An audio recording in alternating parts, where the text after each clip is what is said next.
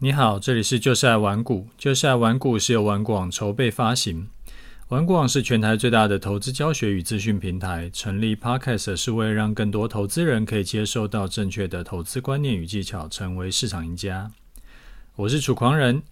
先祝你新年快乐，今年就一切都顺顺利利的。那，诶，理论上啦，应该是明天要录节目的，但是呢。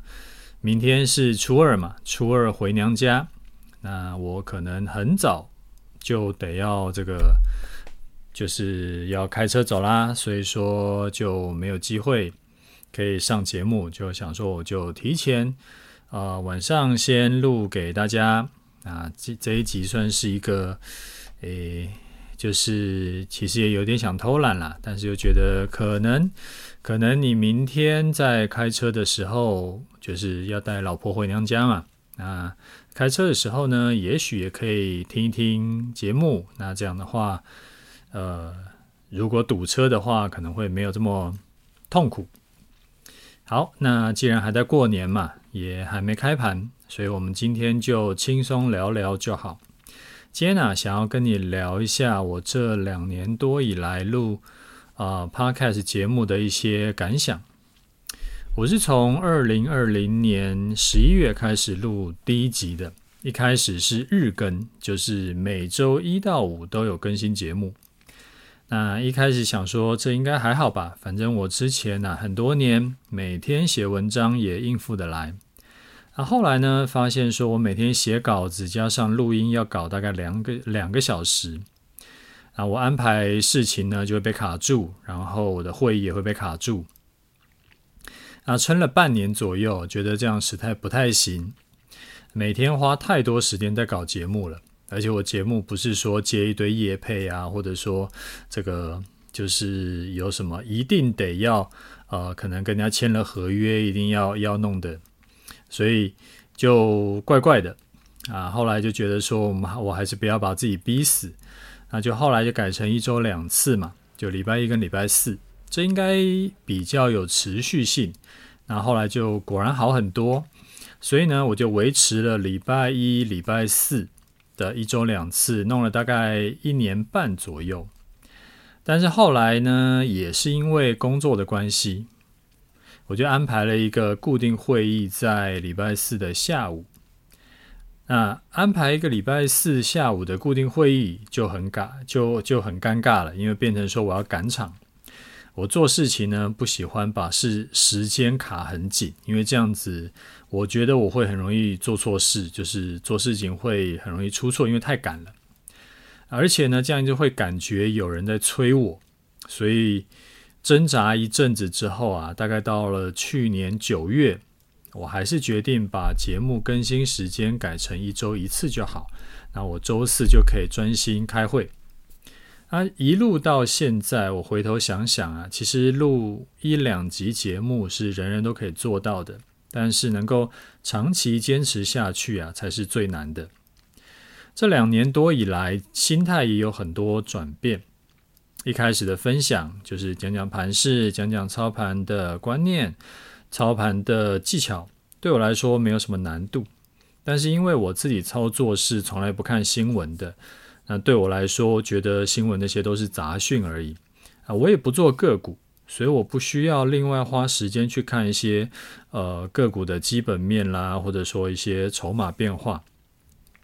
也就是说啊，我今年的操作跟去年跟前年几乎没有什么不同啊，我也不需要有什么不同。那不接受外界的这个讯息，对我操作来说没有什么影响，应该是呃还可以算是利大于弊。但是这对我录节目就比较困难了。你看，我一集节目从最以前的二十几分钟到现在大概录到五十分钟都有啊，就算平均三十分钟好了。那到今天这一集呢是两百四十三集，也就是呃随便讲。随便就是粗暴的去切好了，大概也讲了一百二十个小时。然后我每一集大概都会讲一个、两个或两个、三个主题，所以我至少就讲了两三百个主题以上。哪有这么多东西好讲啊，最后呢，我就变成我被迫要去听一下其他的 podcast 或者是 YouTube 的财经节目，看人家在讲什么主题。然后有的主题，诶，我也有一些共鸣，那我就可以有一些有一些经验，可以也可以跟你讲一下。啊，另外呢，我就还得要再请我公司公司的同事，他每他们每两周啊，他们会帮我去找一些资料，找一些数据，然后找一些这个就是素材啦。那我再融入我的操盘经验跟技巧来分享给大家。啊，这个是没有新东西可以讲的问题。当然。呃，如果我是要讲得更深入的话，一定还是有很多内容可以讲。但是听 Podcast 又不是在听课程，我还是觉得应该要以简单观念跟简单的技巧为主就好，不然我觉得听众的压力太大了，而且用听的很多东西都会，呃，就是你没有看到那个图啦，或没有看到那个画面，会不知道我在讲什么。那讲投资讲了一阵子之后啊，我看听众的回馈的时候。有一天呢，我就突然想到，其实操作也只是一种手段而已，真正的目的呀，是为了要让我们的生活可以过得更好。但是，就算操作做得好，也不代表生活可以过得好嘛。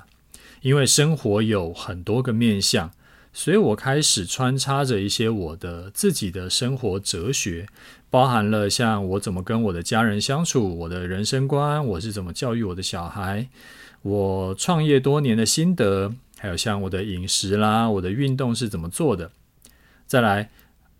另外呢，我还跟大家分享了对我自己影响很大的一个这个私董会的机制。结果很多的听众啊，他们就回馈给我说：“哎，听我的节目，觉得除了投资以外，哎，他们更喜欢听我讲这些东西。”我有点意外，也不算太意外，因为人生啊，真的不是单纯操作顺利就可以过得顺利的，其实没有这么简单嘛。而且这之间呢，其实也会互相影响，就是你操作做得好，你对人生其他方面也会有一些帮助；那你人生其他方面处理得好，对操作也会有帮助。反之，如果心情恶劣啊，然后这个。好比说，你刚刚跟老婆吵了一个很大的架，或者是儿子刚刚跟我拍桌子摔门，诶，我火气很大的时候，去操作呢，很可能也会一个冲动就去赔到不该赔的钱。好，这个好，最后啊，我觉得这两年多节目录了下来，其实严格说起来，对我的操作是没有什么多大的帮助，因为大部绝大部分的东西都是我本来就知道的东西，就是我一直在分享嘛。但是对我的成就感呢，工作的成就感有很大的帮助。尤其是每一次啊，听到看到这个听众回馈说有人是可能三刷、四刷、五刷我的节目的，我两百多集四刷、五刷还蛮猛的。啊，有说听了我节目，然后被打醒，说终于知道为什么这个过去到底是做错什么事情。然后后来呢，真的有开始比较赚多赔少。那也有是爸妈带着小孩一起听的，觉得说，哎，我讲这个就是一些教育的啦，或者说是这个一些啊家人相处的，他们觉得小孩一起听也很好。然后还有人因此就是养成了这个固定的运动习惯。那我就觉得这个节目是不能停掉的，因为我觉得对大家有帮助，这件事情真的是太好了。好，那第二个我想要跟你聊的，也是我们去年大概差不多时间也有聊过的东西，也有聊过的主题。但是呢，因为今天这个刚刚有被亲戚问到，所以呢，我想说也可以再提醒你一次的一个主题，就是帮孩子投资啊。我一下也找不太到我到底是哪一集讲的，反正大概的观念就是说我大概。诶，我我会把大部分啊他们的压岁钱留下来，然后帮他们存到他们的证券户。我是真的有带他们去证券户开户，因为呃弟弟我记得那个时候好像是还没有满十二岁还是几岁，是忘记了。然后反正就是我们帮他签名，然后但是哥哥是一定要他本人签名，所以我们是有带他们去开户。然后呢，我。除了用他们的压岁钱以外，我自己还会另外再加码帮他们买，所以一年呢，大概会帮他们买个三万块左右的股票。那一年三万啊，就是会先买个相对便宜的 ETF，好比说零零五六啦，什么零零八五零啊，零零八七八这种，然后存个两年，然后我们会再帮他换成富邦台五十，就是指数型的 ETF。那重点是，我是真的有在帮他们买股票，我会把 APP，就是证券那个证券商的 APP 开给他们看，啊，这个是哥哥的账户，这个是弟弟的账户，然后赚赔多少啊，累积了多少钱都会给他们看，让他们知道长期投资持续加码，其实就可以持续的这个累积资产。那配了息以后呢，累积到可以加码一张，我们就会再帮他多买一张。啊，无论指数涨到多少，或者是跌到多少，我都不会把它卖掉，啊，只会定期定额的持续加码，拿大部分的压岁钱投资啊，然后就帮他们投资，然后我还是会留个大概两三千块给他们自己去买一些他们自己想要买的东西。不过两三千块，他们其实也不知道买什么，就是可能就买一些零食吧。啊，除了零食啊，他们这几年来最迷的就是传说对决。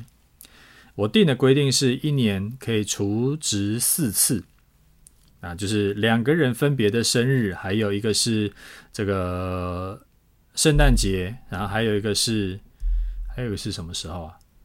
好像是过年，过年的时候，然后他们会想要去储值抽奖。那我觉得可以用很简单的方法，就教育他们什么叫做长期投资。什么叫做牺牲短线利益去换取长线的报酬，然后财富持续累积，然后复利的力量，然后再教他们什么是 ETF。那为什么长期投资要买市值型的 ETF 会比买单一个股要好？那这个其实我觉得是很值得，呃，就是爸爸妈妈很值得去做的事情。那千万不要说啊。口口声声说帮他们存起来，结果自己就收口袋了。我记得去年过年呢、也有分享过这件事情给你。当时也有很多爸爸妈妈听众跟我说，觉得这个方法很好，然后也要这样子干。但是过了一年，不知道真的是有多少人是真的有这样做，还是就又没有这回事了。我觉得这可以当做呃你的一个新年小目标啦。我觉得可以对这，他这是对你小孩的未来影响很大的，所以如果你也认同的话，今年记得要开始执行下去。然后这件事啊，也可以做大，也可以做小。做大呢，就是可以，你可以带着他们开户嘛，然后带着他们一起选择说要投哪一档股票，然后一起做功课。那做小呢，就是你帮他们做好，但是不管做大还是做小，都务必要让他们看到券商 APP 的画面啊，就是你爸爸妈妈是真的有在帮你投资，赚更多钱，而不是把你讹走。那讹走可能像那个之前不是，诶，就这最近这阵子的有一个新闻，不是说，呃，爸妈把小孩压岁钱讹走，结果小孩去告爸妈吗？啊，这种。这种烂事其实都是可以避免的啦。好，那我们今天就来还是看一下听众回馈哈。啊，第一位听众他说：“楚大五星奉上，分享最近收听楚大节目的心得。第一个跳绳，最近也开始尝试这个运动，边看电视边追剧边做这个运动，真的还蛮有效的，运动量颇高，也不会花额外的呃太多额外时间，真的很不错。”好，第二个是这半年来啊，持续有复习楚大连呃过去两年的节目，那目前听到第二二八集，这半年的复习呢，刚好也见证了过去三年的金融市场变化。二二零二零到二零二二，这算是一次多空循环，因为疫情的暴跌暴涨，以及二零二二的持续盘跌，如同楚大在二零二一年下半年就不断提醒。呃，风险呃，投资风险控管啊，护国神山、航海王、钢铁人这些热门族群，在二零二二年后来的一切，看来真的看了，现在看真的是很有感触啊，如果当时没有做好风险控管，在二零二二年应该会损失惨重。好，第三，自从这两年定期收听楚大节目之后，在楚大每周优质潜移默化中，现在反而很少再去花时间收看电视财经频道或是财经杂志。以前会很急着去看财经媒体跟杂志，去了解最新的财经讯息，怕自己跟不上，导致投资绩效不好。但是现在啊，逐渐可以分呃区分出市场资讯关注圈跟影响圈，不会再花太多时间去追逐所有市场资讯，慢慢跟着楚大分享的投资呃投资观念跟心法去调整，在投资上有有种淡定自在的感觉。好，第四，一直当个免费的听众，仍然没有入手楚大的课程，有点不好意思。二零二三年会再找个机会来试试看楚大课程，再跟您请教，呃，学习请教。那这周就是农历新年，也祝福楚大吉家人新年快乐，兔年平安顺心。好，呃，我也祝你新年快乐哈。那个，如果啊，你已经有想要学更多的念头，我觉得你就不要再找机会了，你就听到节目的现在，就赶快去入手我两套课程嘛。啊，课程的深度啊，跟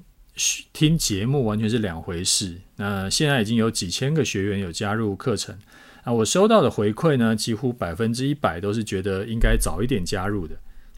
所以你可以就赶快去加入就对了，不要想太多，不要再找个机会，基本上就没这回事了。好，另一个是另一个这个听众回馈啊，其实是好几个人在最近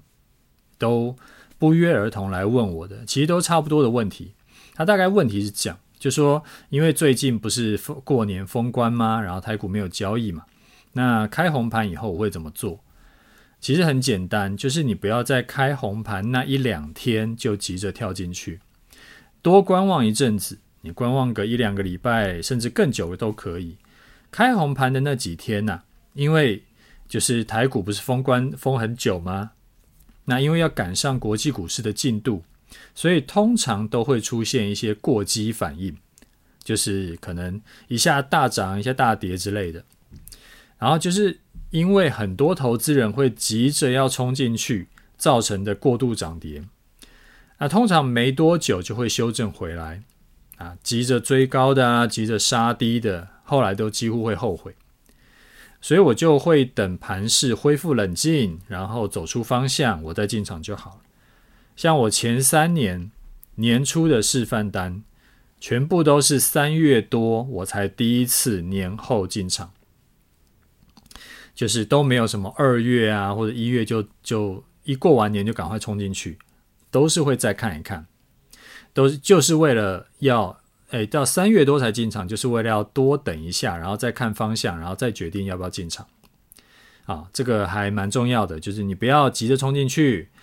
啊、不管是它可能啊连续往上涨，然后那不要去想说什么哇，它走了就不会回来了。你光是看去年就知道，它走了，它还是会回来的。所以你就等它修正的时候再进场，或者说是如果它就急。